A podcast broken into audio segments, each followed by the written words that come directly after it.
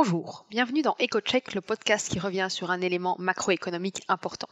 Je suis Charlotte de Montpellier, économiste chez ING. Aujourd'hui, nous allons parler de l'investissement durable.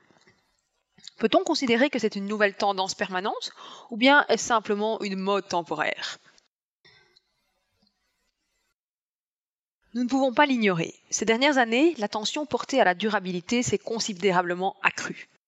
Collectivement, nous nous rendons désormais compte que l'humanité a causé de grands dégâts à la planète, avec pour principale conséquence une pollution accrue, une réduction de la biodiversité et un réchauffement climatique.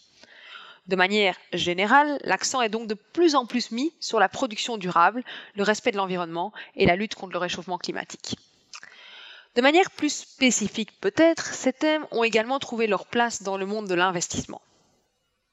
Cela peut paraître peut-être étrange.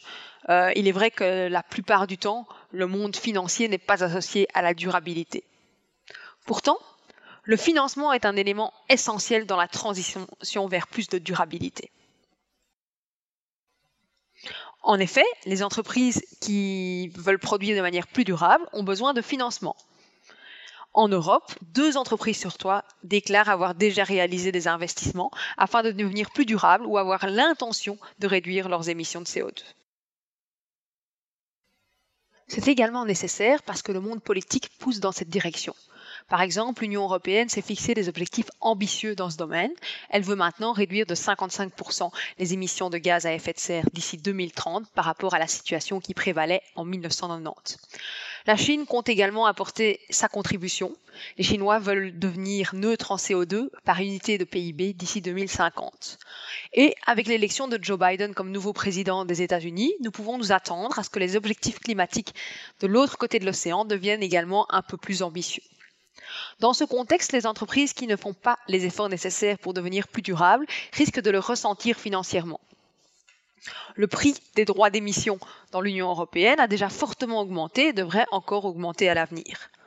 En outre, la BCE souhaite désormais que les banques surveillent mieux le risque climatique dans les portefeuilles de prêt. Cela pourrait signifier que les entreprises polluantes auront plus de difficultés à obtenir des crédits ou qu'elles paieront beaucoup plus cher pour emprunter de l'argent ce qui aura évidemment un impact sur les bénéfices. Enfin, les consommateurs ont également changé. Nous constatons de plus en plus qu'ils deviennent plus soucieux de l'environnement et font leur choix de consommation en fonction. Tout cela démontre qu'au-delà de la volonté d'œuvrer pour un monde meilleur, il est également logique d'un point de vue purement financier que les entreprises deviennent plus durables. Et on constate que les investisseurs poussent de plus en plus dans cette direction. Une enquête du baromètre ING des investisseurs particuliers montre que plus de 60% des investisseurs belges tentent de tenir compte de l'aspect durabilité dans leur portefeuille. Et l'investisseur particulier n'est pas le seul. Ainsi, 30% des plus grands gestionnaires de fonds au monde ont annoncé qu'ils souhaitaient gérer uniquement des portefeuilles climatiquement neutres d'ici 2050. Bien entendu, pour un investisseur, le rendement de son investissement est également très important. Mais ça devient très intéressant parce qu'en fait, si vous savez que le modèle d'entreprise non, non durable est sous pression, il est probablement préférable, en tant qu'investisseur à la recherche de rendement, de rendre son portefeuille plus durable. En fait, nous constatons que ces dernières années, les actions qui répondent aux critères de durabilité ont offert un rendement supérieur à celui de l'indice boursier en général. Pour conclure, je dirais donc que l'investissement durable n'est pas une mode passagère, mais bien une nouvelle tendance permanente.